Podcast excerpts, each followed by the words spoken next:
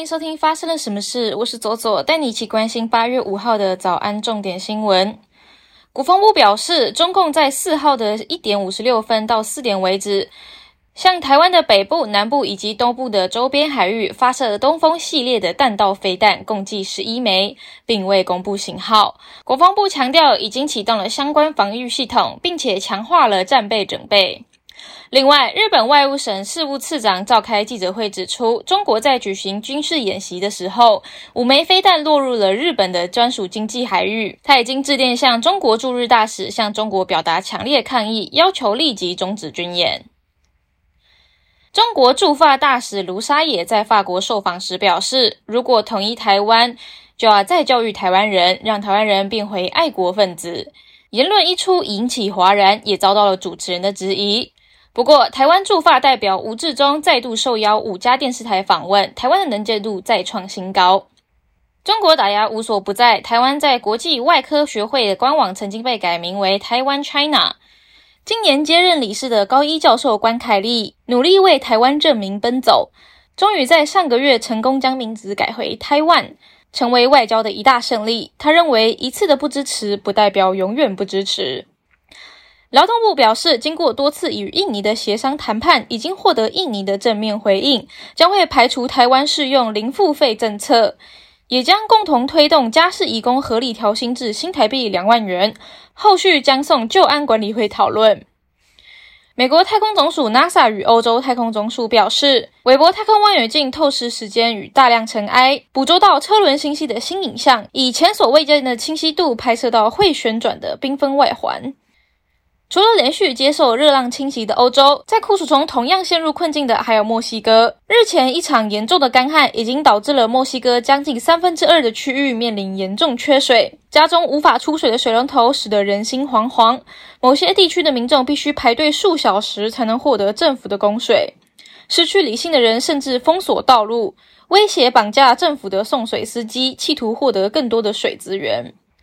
扭转全球半导体科技产业的两千亿美元晶片科学法案影响开始浮现，越来越多业者评估美中两大市场的利弊得失。其中外传韩国的两大财阀，韩国三星与记忆体大厂 SK 海力士将进一步把半导体的资源投入美国。接下来我们来聊聊今天的发生了什么事。要聊的是中国唐山六月才发生震惊国际的烧烤店的群殴案，受害的四名女子到今天还是全数的下落不明哦。在本月的二号，却又发生了男性虐杀女性的事件。一名男子在跟女朋友吵架的时候，男友竟然开车将女友撞倒在地，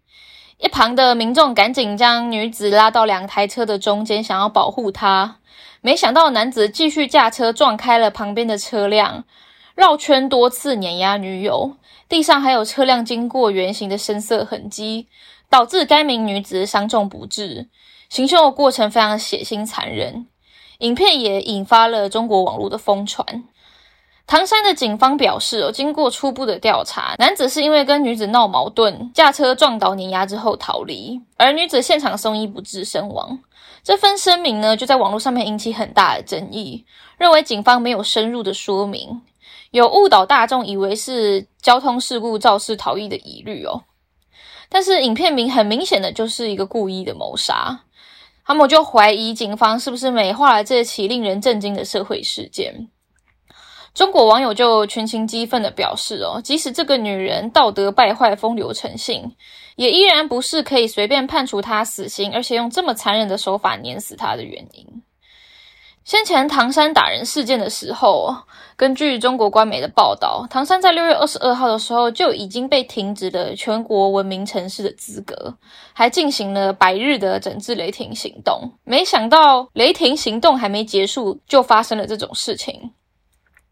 那这件事除了犯罪手段残忍以外，也有很多人担心这会成为模仿杀人的开端，催生出更多的模仿犯。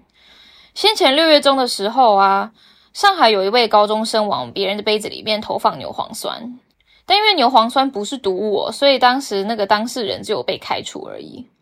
过了两个星期之后，同样在上海的大学研究所，就有男生潜入了实验室，自慰之后把精液留在女生用水杯里面。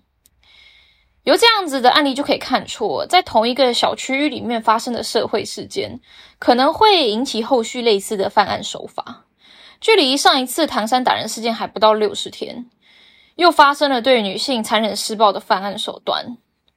我们可以说，中国当局如果持续淡化在这些事件当中厌女仇杀的重要因素，那么我们可能在不久的将来就会迎来下一位女性的受害者。以上就是今天的发生了什么事。我是左左，我们明天见。